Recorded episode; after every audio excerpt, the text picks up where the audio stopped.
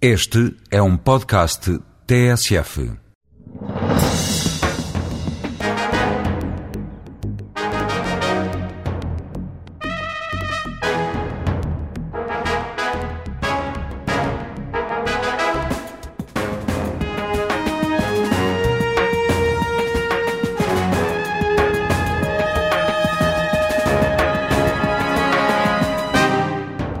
Conhecido de todos os portugueses pelo processo de descolonização. Para uns fez o que tinha de ser feito, para outros deixou que as coisas andassem depressa demais.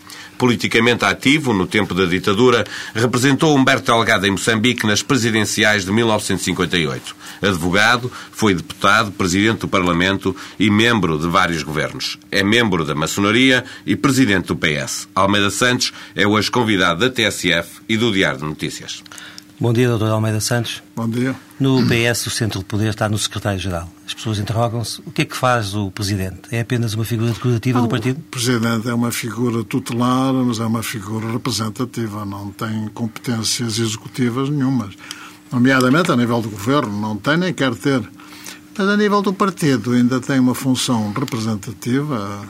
É uma figura um pouco mitificada, digamos assim, porque tivemos um Presidente, que o António Macedo, que, que, que, acompanhou o PS como presidente durante 15 anos ou mais. É? Depois disso, eu não quis ser presidente desde logo, porque o presidente era apontado pelo secretário-geral como o primeiro da lista. E eu disse: não, por inerência, não. Quer dizer, ou sou eleito diretamente ou não sou candidato. Nessa altura, o Dr. Jorge Sampaio, que era secretário-geral, não pôde aceitar esta minha exigência e eu não fui presidente. Mas veio o Guterres, aceitou a minha exigência e eu fui eleito na qualidade de presidente do partido, diretamente eleito, e não por inerência como primeiro de uma lista da Assembleia da, Assembleia, da Comissão Nacional. Em relação ao dia a dia do partido, portanto, a sua. A sua em relação ao dia função... do partido, eu recebo muitas, muitas cartas de militantes ou a pedirem-me que, que os visite, que os visite, ou então a pedirem uma solução de divergências entre eles. E a, queixa, a queixar-se do PS e do Governo, não? Não tanto, não tanto. Isso também, aliás, para mim seria igual ao litro pela razão simples que eu acho que toda a gente tem direito de se queixar do PS e do Governo. No PS, a liberdade de crítica é um facto. É um facto. Nós não nos suscetibilizamos pelo facto de os militantes dizerem coisas desagradáveis do próprio partido ou do Governo. Como sabe, isso é, é o pão nosso de cada dia no Partido Socialista. E damos bem com esta regra. É presidente do Partido Socialista no poder, também já foi na oposição. É inevitável que o PS seja mais à esquerda quando está na oposição e mais centro-direita sempre que chega ao poder? É evidente, pela razão simples de quem está no poder, pertencendo o país à União Europeia, tem que alinhar pelas orientações da União Europeia. Nós hoje 60% das nossas regras económicas já são ditadas pela União Europeia. Isso não obrigaria o PS a mudar o seu programa de partido, a, não, porque nós não a sua Portugal, matriz? Portugal não tem condições para, para viver fora da União Europeia. Não temos, somos, temos que ter consciência de que somos um país estruturalmente pobre de recursos. Nem sempre temos consciência disso. O melhor que temos ainda são as pessoas, a verdade é essas. E que por vezes fizeram coisas gigantescas no passado e que agora de vez em quando ainda fazem. Sobretudo lá fora, não tanto cá dentro. Mas o PS tem que ter, o, os portugueses têm que ter consciência que somos um país sem recursos naturais muito significativos. Tivemos o mar, mas abandonámos, não sei bem porquê, a história ditou-nos esse destino. A terra é um bocado sáfara, não há dúvida nenhuma que é. Não temos petróleo, não temos diamantes, não temos minerais. Mas desculpe-me insistir na pergunta, mas porquê é que o PS é mais à esquerda quando está na oposição? Porque é que o discurso político não é mais coerente não? Entre os dois não, momentos, o, o da oposição é, e do poder? O problema não é de coerência. Quem está no governo tem que alinhar pela União Europeia. E a União Europeia não está à esquerda, também não está à direita. Mas a verdade é que não é um. A União Europeia não tem uma orientação de esquerda e nós temos que alinhar para a União Europeia. Mas esta situação que, que descreveu uh, gera algumas insatisfações. Portanto, tem havido bastantes críticas dentro do PS. Uh, às políticas sociais do partido, lembro Manuel Alegre, nós mesmo Mário Soares. Nós convivemos muito Como bem. é que é isso? Nós convivemos muito bem com as críticas internas e até externas. Quer dizer, o partido, o PS, é um partido que privilegia, privilegia a liberdade de crítica, em geral. A começar pelo interior do próprio partido. Nós não nos suscetibilizamos por haver militantes socialistas que fazem críticas à ação do governo. É, Manuel Alegre é um caso. Mas nunca, houve, nunca houve um mas caso. não é o único, mas não é o único. Mas é, mas é um caso notável e talvez com uma força que nos últimos anos, nos últimos 10, 15 anos, não tinha havido ninguém. enfim, Bom, ele, ele eh, foi isto- candidato, ele foi candidato a Presidente da, da República e teve uma votação muito significativa. E isso aumentou, sabemos. digamos, a força das suas críticas. Isso aumentou, evidentemente, não direi a força, a qualidade, a qualidade política das suas, das suas, e o significado das suas críticas. Agora nós respeitamos a opinião dele e ele continua a ter o lugar que sempre teve dentro do Já, partido. já, que falou nessa, já que falou nessa campanha, acha que ele devia ter sido o candidato do, do partido? Ou o candidato oficial do partido? Bem, o que se passou nessa altura eu não gostaria de revelar aqui, mas a verdade é que quando, quando nós escolhemos o Dr. Mário Soares como candidato, não se perfilava ainda a candidatura do, do, do Manuel Alegre. Não havia uma alternativa, compreende? Nessa altura, quando o Mário Soares decidiu eh, candidatar-se, devo dizer que eu, que eu, eu, aconselhei, se é possível falar assim, a que não se candidatasse. Mas só por uma razão, pela idade que tinha e porque já tinha, e porque já tinha tido dois, dois mandatos e achava e, um- e um mandato a partir dos 82 anos, a meu ver, era, era um bocado excessivo. Mas é um conselho de amigo, necessariamente. E ele, na altura, foi se- sensível aos meus argumentos, mas depois entendeu que devia candidatar-se. E eu disse: se você se candidatar, eu apoio, como é evidente. Sempre o apoiei e volto a apoiá-lo. Mas ele entendeu que devia candidatar-se e foi um erro. Foi um erro que ele cometeu. E foi um erro, avançando Manuel Alegre tornou esse erro mais evidente. O que é que pensa sobre Manuel Alegre e sobre a ala esquerda do PS, que é hoje representada por ele? não Tem diria- eu futuro não- para além do diria- partido? é? Eu não diria que há um que há uma ala esquerda representada por ninguém e que há uma ala direita no PS representada. Não há propriamente uma representatividade das alas do PS. Até porque nós não temos tendências, como sabe. Não há tendências organizadas, embora possa haver. Há liberdade de organização de tendências, mas não há tendências organizadas dentro do partido. Não há lideranças de tendência. O Manuel Alegre ganhou como personalidade, porque, primeiro, o Manuel Alegre é um grande poeta. E, desde logo, isto dá-lhe uma notoriedade É melhor poeta que político? eu diria que sim. Eu diria que sim. Sinceramente, eu admiro muito o Alegre, sou amigo dele, mas admiro mais como poeta do que como político. Para ser franco. Também é mais difícil ser um bom político do que ser um poeta. O poeta nasce, nasce, tem o gênio, tem o gênio de o ser e ele de facto é neste momento provavelmente o melhor poeta, o melhor poeta português para mim, para mim. Depois que morreu a morreu a, morreram dois ou três poetas que podiam equi- equivaler-se a ele, ele ficou quase sozinho, em termos de grande mérito na poesia portuguesa. Por outro lado, é um poeta de combate. Os dois melhores livros dele são os dois primeiros, em que ele tem a poesia de combate, que é a melhor poesia dele. Quando ele volta à poesia de combate é quando ele se reencontra com a grande poesia do Manuel Alegre. Como político, é um bom político, evidentemente, fala muito bem, é um orador excelente, é um bom parlamentar, mas, mas é um político de ideias várias, vagas. Não é um político do pormenor e do concreto E do pragmatismo, não é? e do pragmatismo. Deixa-me perguntar, É uma- com o pragmatismo que tem José Sócrates, eh, ele está, de certa forma, a hipotecar aquilo que é o eleitorado de esquerda do Partido Socialista? De maneira nenhuma. O Partido Socialista está satisfeito com a liderança de José Sócrates, como talvez não tenha estado com nenhum líder partidário, líder, líder a nível de governo. Não, o Sócrates, eu devo dizer que nós tivemos três grandes primeiros-ministros.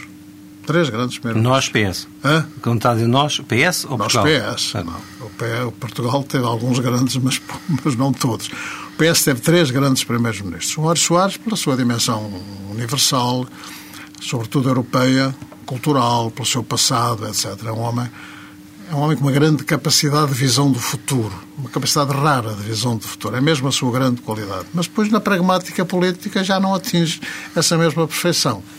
Uh, tivemos depois o Guterres, que era um comunicador espantoso. Três línguas, quatro, incluindo o português, uh, mas nunca teve uma maioria absoluta.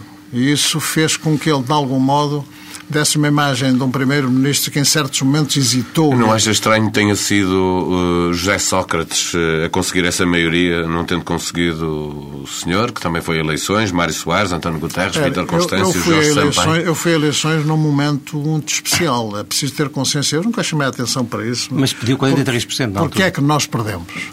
Nós perdemos porque tínhamos pedido medida, tínhamos tomado medidas de austeridade para podermos cumprir os critérios de Maastricht para entrarmos nas comunidades europeias e o povo não gosta da austeridade, como é óbvio. Mas esse é um problema Espera. que José Sócrates também vai ter Espera- no próximo ano. Espera aí, pode ter ou não, vamos ver. Eh, por outro lado, não se esqueçam que nessa altura, por uma divergência entre o Mário Soares e o, e o- o Presidente da República, Geralianes, o Geralianes entendeu que devia patrocinar a constituição de um partido na área do eleitorado socialista. E os votos do Partido Socialista aderiram-se ao meio. Eu fiz o sacrifício de representar naquele momento o Partido Socialista sabendo bem o que me esperava. O que não esperava era que o partido patrocinado pelo Presidente da República tivesse 18% na área socialista. Os 18% que eram nossos, mais os meus 21% davam 39%. E o senhor pediu 43 na altura. Como? E o senhor, na altura, pediu 43. Pedi, pedi para Pediu ter, mais do que- pedi para ter, é evidente que é preciso pedir mais para ter menos. Mas não fui eu que fiz esse, não fui eu que fiz esse cartaz, nem o autorizei na altura. Mas ele Devo esteve- dizer que eu mas ele esteve esteve, Portugal. esteve em, em grande destaque, mas não, não, não, tenho- não sou responsável por esse cartaz. Mas o doutor Cavaco Silva ganhou com a menor maioria de sempre, com 29%, meu caro amigo. Menos 10% do que nós teríamos tido se não houvesse o PRD. Portanto, foi uma conjuntura, digamos, política, pela política de austeridade que tivemos que fazer para, para entrarmos na- na- na- nas comunidades europeias e porque tivemos de enfrentar um novo partido na nossa área eleitoral. Por isso é que o Dr. Cavaco. Mais ainda, nós deixámos ao Dr. Cavaco Silva uma situação única para poder brilhar. Porque, não sei se estão lembrados, que começou ali a pingar, começaram a pingar os fundos europeus. Portanto, houve dinheiro para tudo, enquanto antes não havia dinheiro para nada. Mas a pergunta ia neste sentido. Não é, não é estranho que tenha sido precisamente José Sócrates o primeiro dirigente socialista a ter uma maioria absoluta Bem, em tem- comparação com, com essas figuras tem do várias passado? explicações. Primeiro, a prática dos governos não maioritários vinha a ser condenada desde Guterres, porque tinha sido, tinha sido de algum modo confortável na, na, na fase dos governos de Cavaco Silva, em parte porque teve maioria absoluta e em parte porque teve os fundos europeus, e a partir daí não foi possível o mesmo brilho a nível do Guterres pela razão simples de que não tivemos maioria absoluta nunca. Ele, quando muito, teve um empate, como sabe, mas mesmo aí com duas, com duas, com duas votações equivalia a um recurso. Uh, portanto, nós deixámos ao professor Cavaco Silva condições únicas para ele poder brilhar. E a partir daí não houve as mesmas condições. O Guterres não as teve, o próprio PSD, quando retomou o poder, não as teve, e só agora o Sócrates as teve. Porquê? Porque as pessoas sentiram que o país precisa de estabilidade.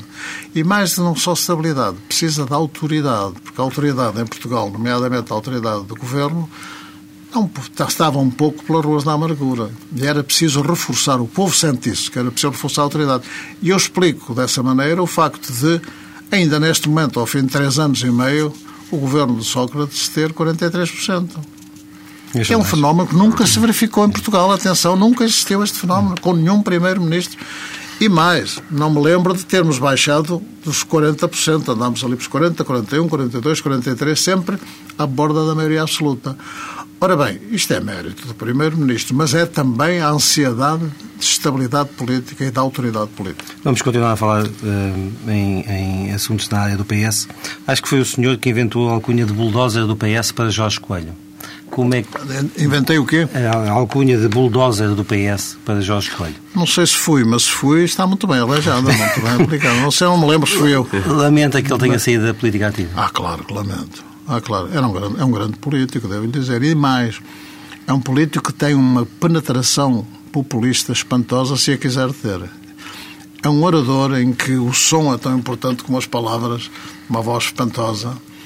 E, o, e, a, e a audiência, as audiências políticas para que ele fala vibram com ele como não vibram com ninguém, nem com Sócrates. Quer dizer, ele era um intuitivo, era, um, era, um, era, um, era uma força da natureza como político. Eu tenho pena que ele tenha tido a doença que teve, que foi, aliás, o que o afastou. A demissão, a que, que, que, que teve também por vontade própria, por causa de uma, causa que, em meu entender, não justificava a sua demissão. Alguma culpa ele tinha que cair-se a lá de cima, não teve culpa nenhuma disso, como se veio a verificar.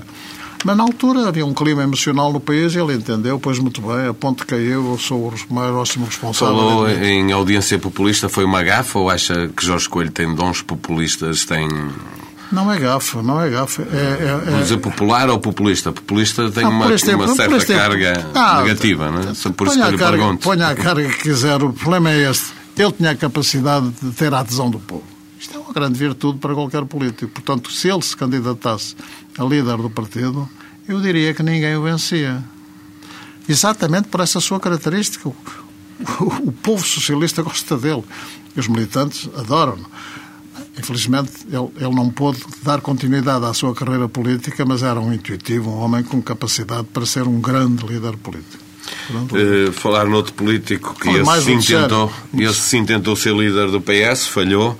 Uh, Jaime Gama, Presidente da Assembleia da República, gostou de o ver a fazer os elogios que ele fez a Alberto João Jardim? Bom, eu não queria, não queria estar a, a ajuizar sobre aquilo que o Presidente da Jaime Gama diz ou faz.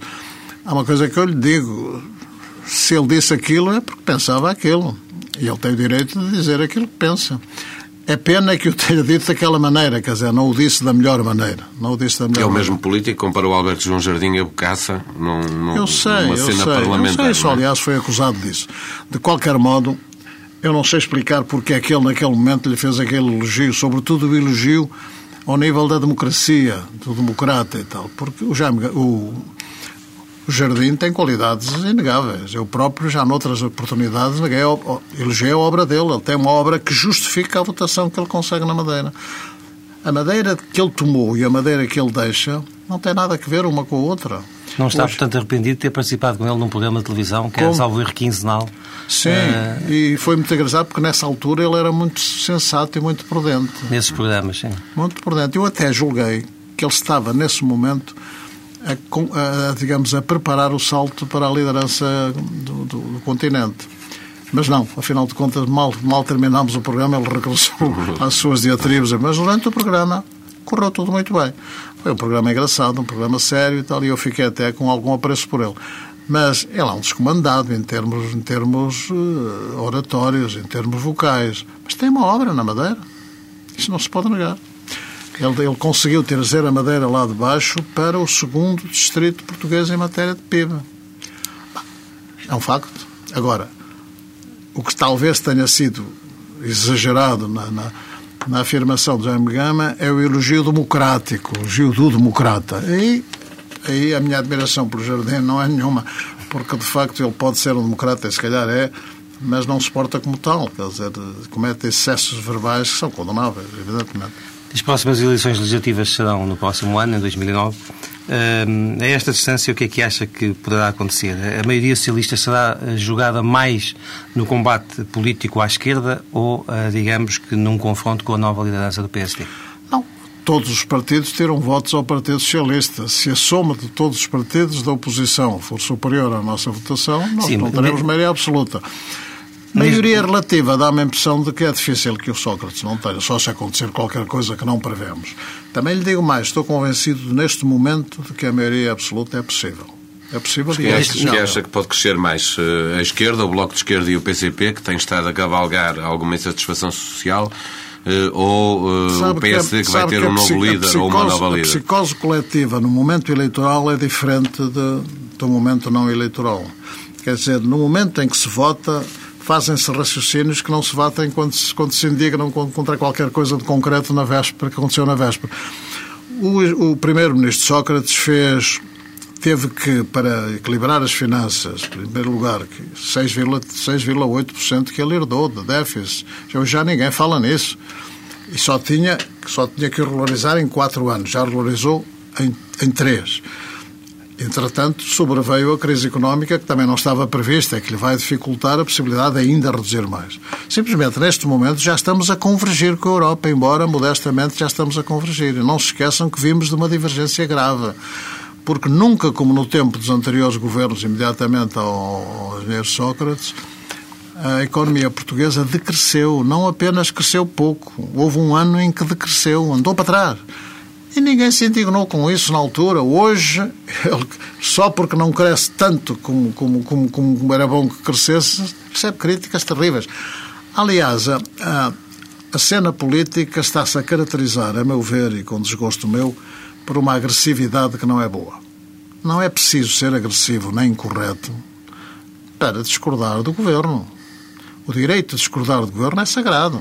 E o próprio Sócrates reconhece isso. Quando diz isto, está a falar dos debates parlamentares? Ou Estou a falar dos debates em geral, mas particularmente os debates parlamentares, onde era necessário um certo comedimento verbal. Esperava-se que, ao menos, no órgão representativo do soberano, o órgão desse órgão desse ao próprio soberano a imagem de alguma serenidade. Não é preciso ser agressivo. Eu nunca fui agressivo e olho que bati-me contra o, contra o primeiro-ministro Cavaco Silva, foi o oriente máximo do PS contra ele. Publiquei seis livros contra ele dos discursos que fiz e, e devo dizer-lhe que não eram agradáveis de ouvir, mas não eram incorretos, eram irónicos no máximo. Eu ia até a ironia, mas não passava disso. E isso, por isso, ele nunca me respondeu. Primeiro-ministro nunca me respondeu. Só uma vez em que me lembro que eu já não, tinha, já não sabia o que havia de dizer, disse o Sr. Primeiro-Ministro não falou, não discursou, disse apenas palavras, usou apenas palavras e tal. Se o discurso for para ele, só nessa altura é que disse. E é o senhor Dr. Almeida Santos que disse que o meu discurso são só palavras, como quem diz, tu que és um palavroso, que és um palavroso mais que ninguém, fazes-me essa crítica. Nunca disse de outra maneira. E, e, e tivemos um recíproco respeito um pelo outro sempre, mesmo quando eu publicava os livros, que eram duros de ouvir, os meus discursos não eram, não eram agradáveis de ouvir mas nunca incorretos. Nunca foram nem serão. Dr. Almeida Santos, voltemos à atividade governativa. Em matérias como saúde e educação, um partido de matriz socialista, como é o PS, não tem a obrigação de lutar para que estas sejam um direito universal com serviços tendencialmente gratuitos? Eu, caro amigo, eu, como sabe, não estive na Assembleia Constituinte e não sou responsável pela redação concreta da Constituição. Já sou responsável, talvez, um dos principais responsáveis, pelas duas primeiras revisões constitucionais, a primeira para regularizar a situação uh, política e a segunda para regularizar a situação económica. Entretanto, a nossa Constituição é ganhou um equilíbrio que não tinha na, na, na versão Mas original. continua lá na, na Constituição, não é? Espera.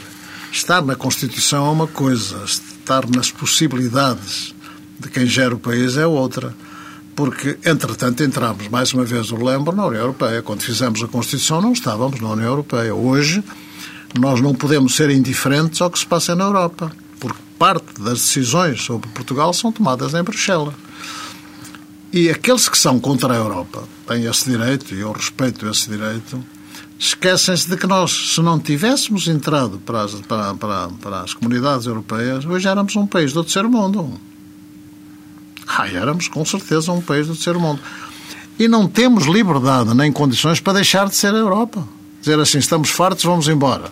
Ou discordamos tanto de vós que não queremos mais a Europa. Não podemos fazer isso. Mas a Europa nós, não estamos, pode... nós estamos prisioneiros, desculpem usar esta expressão, que é intencionalmente usada, prisioneiros de pertencermos à Europa. Mas, uh, desculpe interrompê-lo. E por A Europa não pode ser uma desculpa É, para tudo. Se o, país- se o não é- PS é um é partido desculpa. socialista e tem essa matriz, a questão é direta. É O problema é se o partido... Se essa matriz socialista obriga é ou se- não O o problema é PS. se o PS tem condições hoje em Portugal de ser tão fiel à sua E não tem, própria sua matriz. opinião. Acho que não tem. Deveria, deveria eh, modificar algumas coisas do seu Não, do o seu problema programa? não é esse. A matriz gastou-se. O 25 de Abril foi há, foi há 32, 33, 34 anos. Mas o- ao nível, ao nível disso. programático o partido não se devia recentrar, então? Como? Ao nível programático o partido não se devia recentrar, em função de tudo Não, mas já fizemos, já fizemos correções à nossa, à nossa, à nossa orientação política. Quer dizer, os nossos textos foram sendo corrigidos também e adaptados.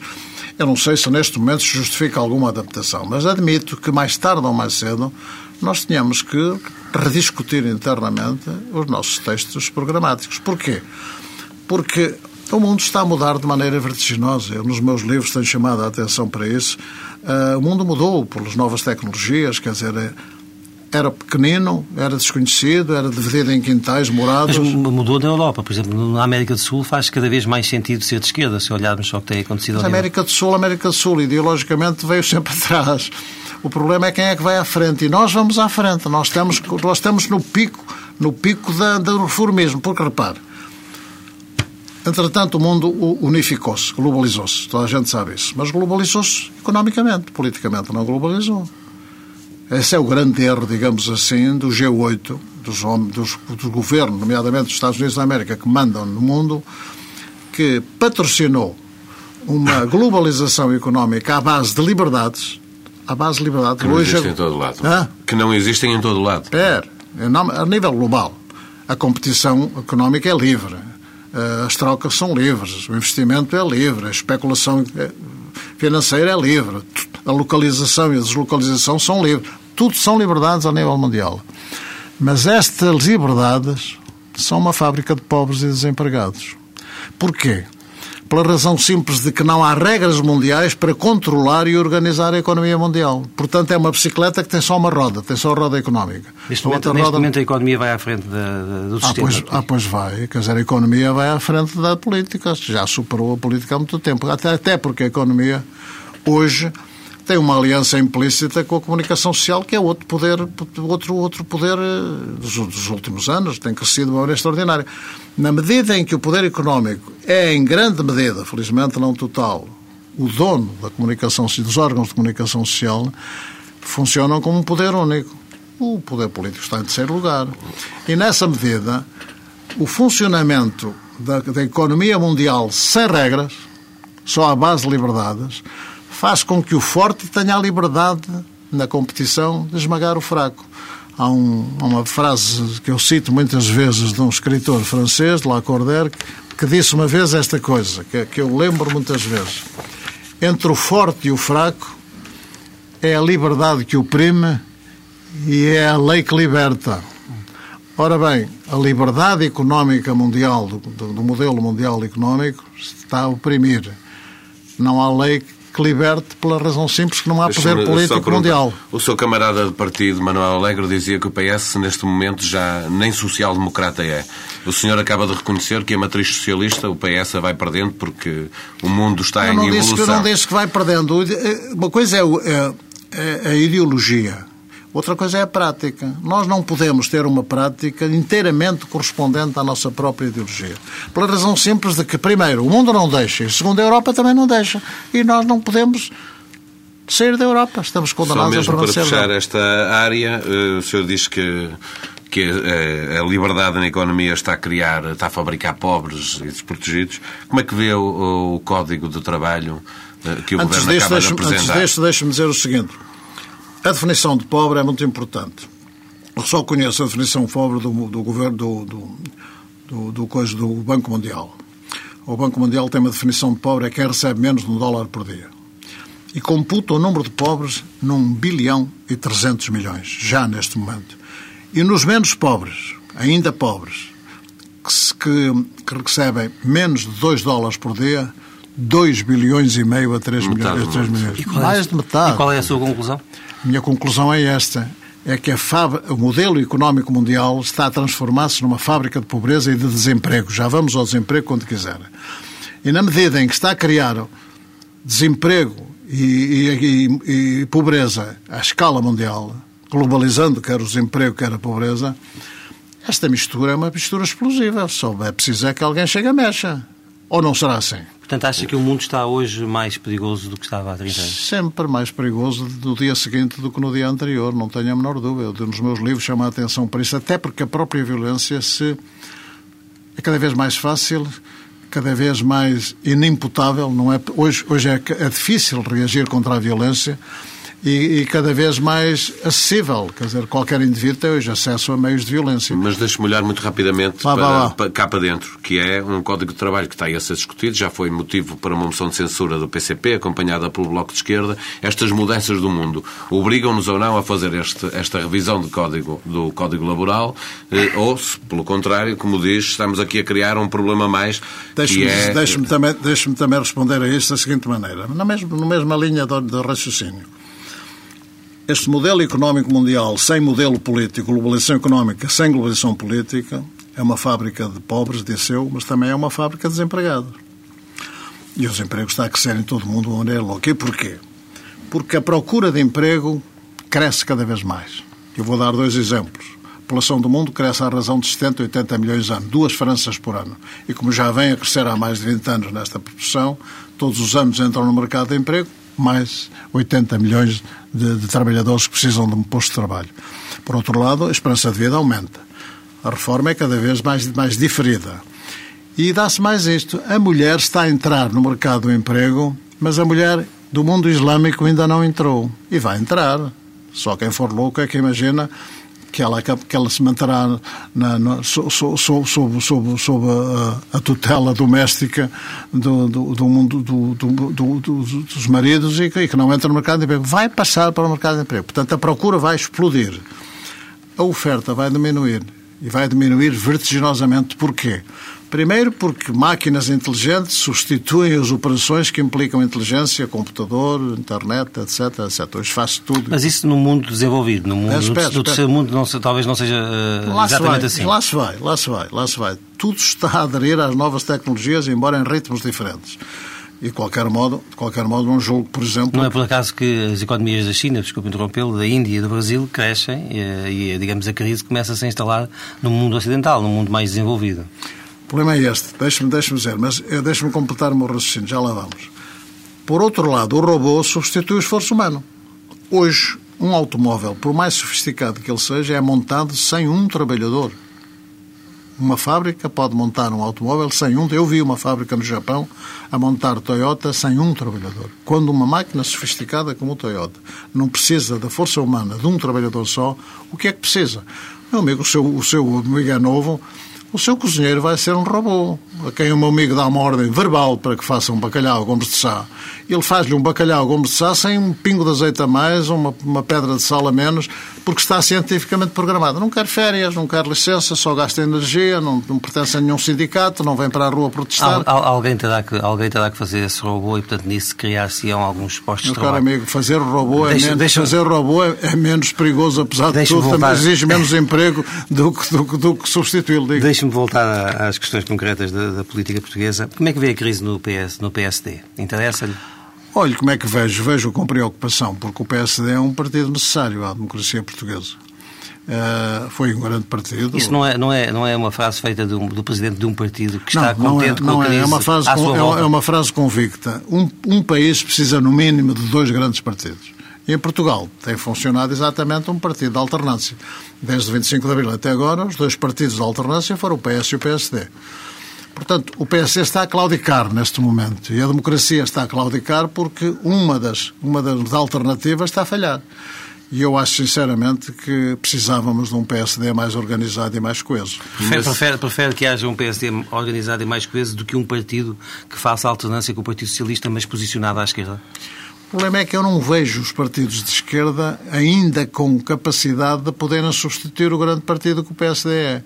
Porque se eu os visse com essa capacidade de crescimento, mas não vejo, sinceramente não vejo. Em primeiro lugar, devo dizer-lhe que o nosso Partido Comunista é um partido excepcional na Europa em termos de dimensão. Excepcional e de resistência. Ah? E de resistência. De resistência. E sobretudo, e sobretudo, devo dizer o seguinte, o Partido Comunista tem beneficiado da opinião pública portuguesa da mística que criou no tempo da resistência ao Salazar. E também do facto da mística ligada ao facto de ele sempre ter defendido a igualdade. A igualdade é um valor sedutor, extremamente sedutor.